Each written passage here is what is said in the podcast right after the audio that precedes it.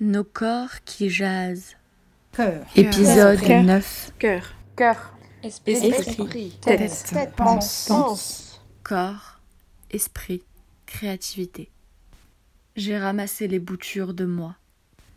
Un podcast proposé par les jaseuses. J'y tenais, à ce corps qui m'avait donné tant de joie. Goliarda Sapienza, l'art de la joie.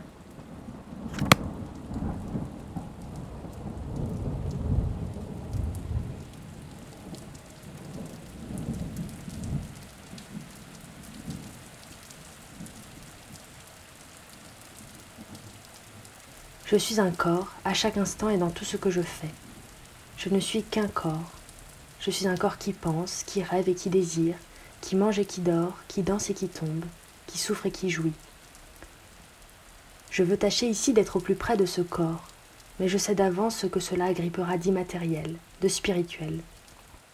Comme mes pensées, comme une chose qui n'a de réalité que pour moi, il est devenu concept à réfléchir et déconstruire, plutôt que quelque chose à maçonner et mettre en scène. La tête est frustrée et le corps n'en peut plus. Un rien m'épuise, m'essouffle. Et peut-être que si je fumais pas autant. Au mieux, j'écris 20 lignes en une journée, au pire, je peine à répondre à un mail. Le décalage entre mon mental et mon corps est douloureux. Forcément, je blâme le corps de ne pas suivre la cadence, d'être un frein à la productivité, à laquelle tient encore ma tête. Mais le corps, lui, ne suit pas. Lui, il obéit au vrai temps, le temps du confinement. Le temps où il se passe pas grand-chose, où on a le temps, où on n'a pas grand-chose à faire, pas d'endroit où aller, pas de gens à rencontrer. Le temps ralenti de la vraie vie est compensé par des centaines de sollicitations qui fusent sur Internet. Je jongle un peu entre les deux et je m'y perds. D'où la grosse fatigue. Le premier mois, j'allais courir tous les jours sous peine de ne pouvoir dormir le soir venu. Sauf que mes pieds en ont souffert. Alors j'ai ralenti, et la créativité que fait naître tout ce temps libre m'apaise. Je m'oublie plus, et mon corps avec. J'ai même des courbatures parce que euh, comme euh, je ressens quand même le besoin de bouger euh, au moins deux fois par jour. Je fais un petit peu de sport, donc je fais du trampoline, je fais du hula hoop. Je mets la musique à fond et je saute ou je tourne. Et ça, ça me fait un bien fou. Alors à la fois, j'aime beaucoup aussi euh, ne pas bouger. J'aime beaucoup être euh, assise dans mon canapé et euh, ne pas bouger pendant des heures. Tout en étant active, on va dire intellectuellement.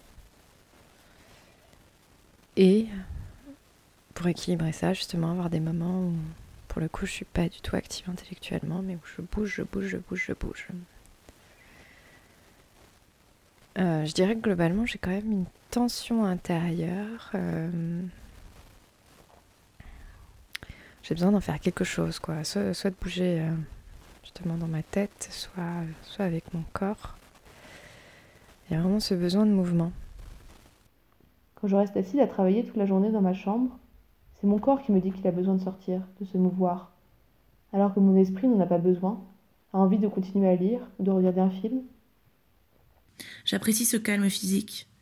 Mes sensations sont tues par le bruit de mon esprit qui est toujours occupé et sollicité. J'ai beaucoup de temps pour faire des choses qui me plaisent et qui font travailler mon esprit plus que d'habitude. Mon intellect reprend ses droits, ceux qui lui ont été enlevés par la routine vélo, boulot nul et dodo. Je lis, je crée, je médite, j'apprends. J'ai par contre utilisé mon corps pour faire des choses nouvelles ou oubliées. J'ai fabriqué une radio et j'ai mis des couleurs au bout de mes doigts pour les frotter contre une feuille et faire des formes, des dessins. Il crée parfois, et d'autres fois, il ne fait rien. Peut-être que l'énergie du désir physique est devenue une énergie intellectuelle.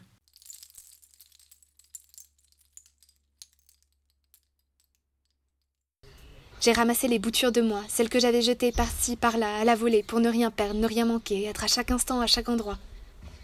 Exister à travers le regard des autres sur moi. Je les regarde pousser, encore et encore, au cœur de moi. Il y a quelques jours, j'échangeais avec mon psy et il appuyait sur le fait que, je cite, Vivre avec des libertés restreintes, ce n'est pas rien. Fin de citation. Hmm, certes, mais il le disait avec ce ton qui veut dire Je t'invite à y réfléchir. Alors ok, nos libertés de mouvement et de réunion sont ébranlées. Et malgré ça, je ne me suis jamais senti aussi libre de ma vie. Par opposition, ça voudrait dire qu'en temps normal, je suis esclave, mais de qui ou de quoi? J'arrive pas trop à expliquer ça. J'ai besoin de comprendre cette dichotomie qui m'anime. Me vient immédiatement en tête l'image du visage de Mandela. Personnalité éminemment libre malgré des décennies incarcérées et privée de nombreuses libertés. De manière moins extrême, est-ce donc ça que je suis en train d'expérimenter?